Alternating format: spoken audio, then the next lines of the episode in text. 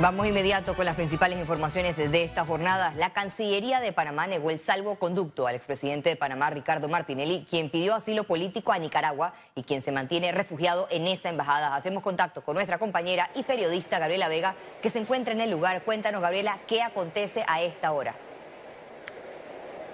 Gracias, Valeria. Así es, nos mantenemos acá a las afueras de la Embajada de Nicaragua en nuestro país, donde permanece, como tú bien lo mencionabas, el expresidente de la República, Ricardo Martinelli, y parece que será así por mucho tiempo, pues tal como lo avisó la Cancillería en un comunicado, el gobierno de Panamá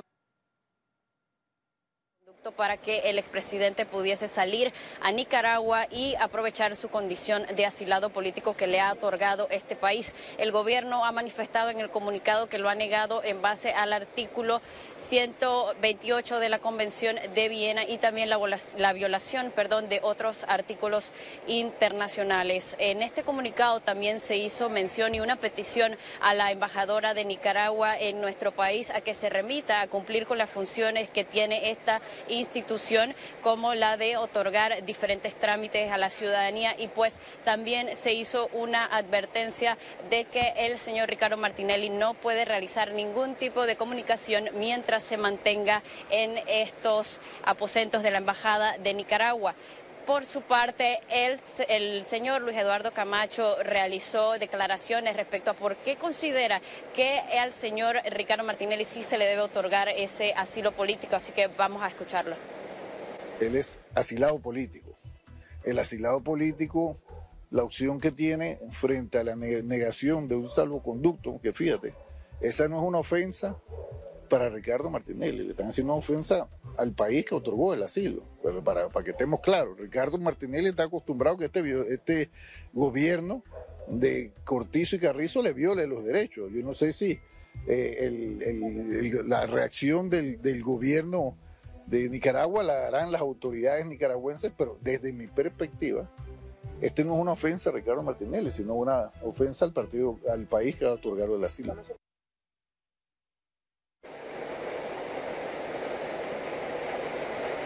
Bueno, como pudieron escuchar, el equipo del señor Ricardo Martinelli mantiene como si se tratase de un simple trámite que el gobierno debería otorgar este salvoconducto al expresidente de la República, Ricardo Martinelli. Sin embargo, estas dos convenciones internacionales que fueron mencionadas por Nicaragua al concederle el asilo político, mencionan ambas que no se le puede conceder tal eh, condición a personas que hayan sido condenadas por delitos comunes, como lo es el señor Ricardo Martinelli por el caso New Business, el cual conocemos ha sido condenado a 10 años y 6 meses de prisión, además de pagar algunas multas millonarias. Nosotros nos mantendremos aquí dispuestos a llevarles todos los detalles de lo que acontece. Por ahora sabemos que el expresidente por lo menos se mantendrá en las instalaciones de la Embajada de Nicaragua por un largo tiempo. Regresamos con más detalles y más noticias contigo a los estudios, Valeria.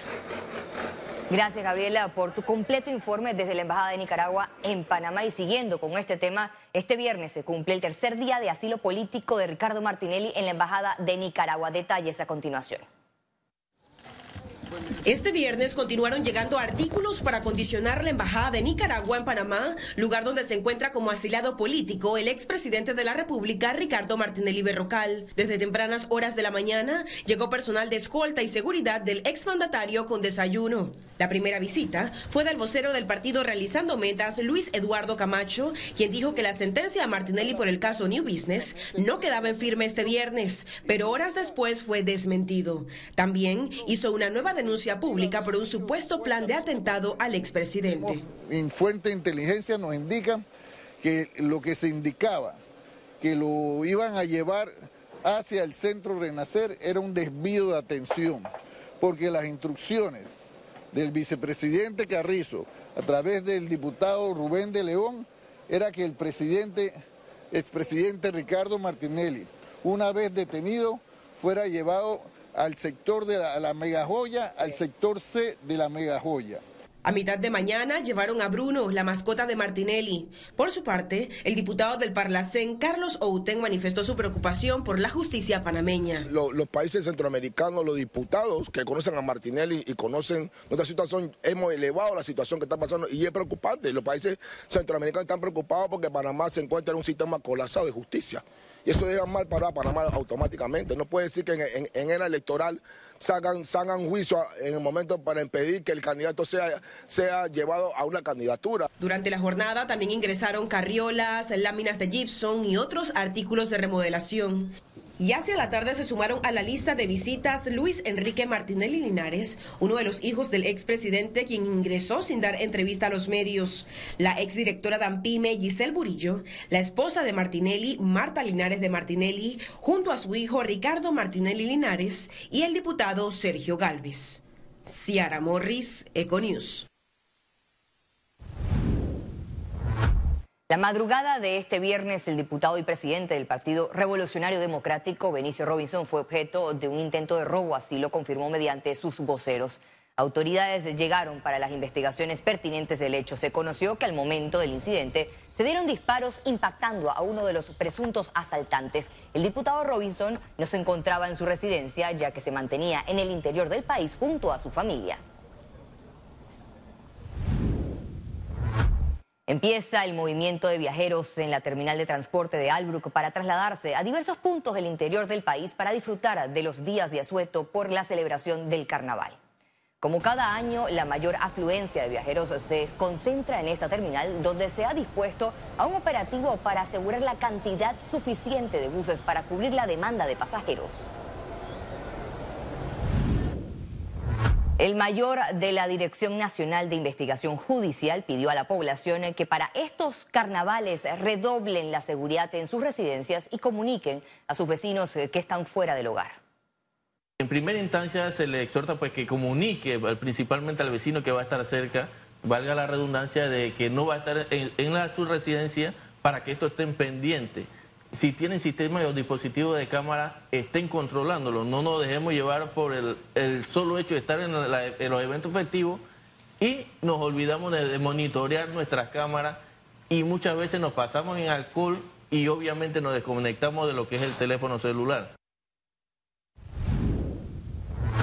El director de Provicida, Orlando Quintero, destacó que en Panamá el 95% de los casos de VIH son por relaciones sexuales. En los últimos años estos casos aumentaron debido a la falta de conciencia. Estamos hablando de 19 mil casos de, VIH, 18 mil más o menos están teniendo, eh, tomando, tomando el tratamiento. Ahora actualmente, ¿y cómo ha variado? Eh, teníamos una cifra de 22 mil 380, ahora nos acaban de dar la, es reciente, estamos en 25 mil personas en total VIH y SIDA. Las campañas electorales se posicionan en Panamá. Más detalles en la ruta de los candidatos.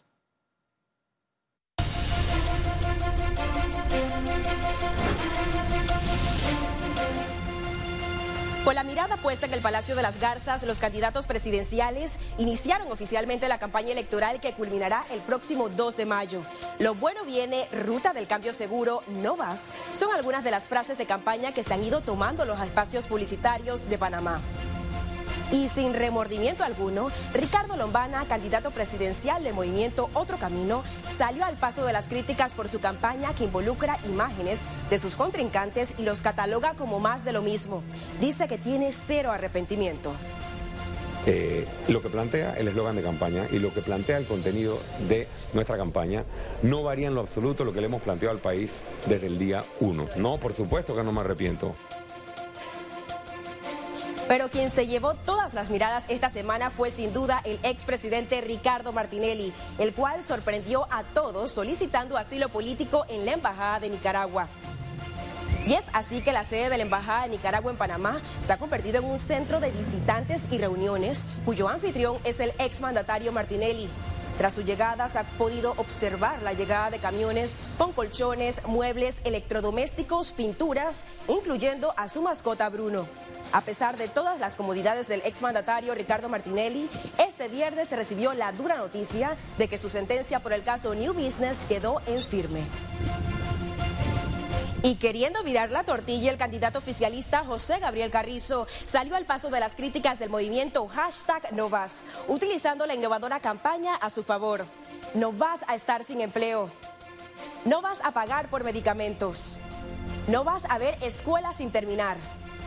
No vas a ver basura en las calles. Lo que no se imaginó el candidato del Partido Revolucionario Democrático era que sus detractores estaban listos para la guerra y le prepararon mofas en segundos.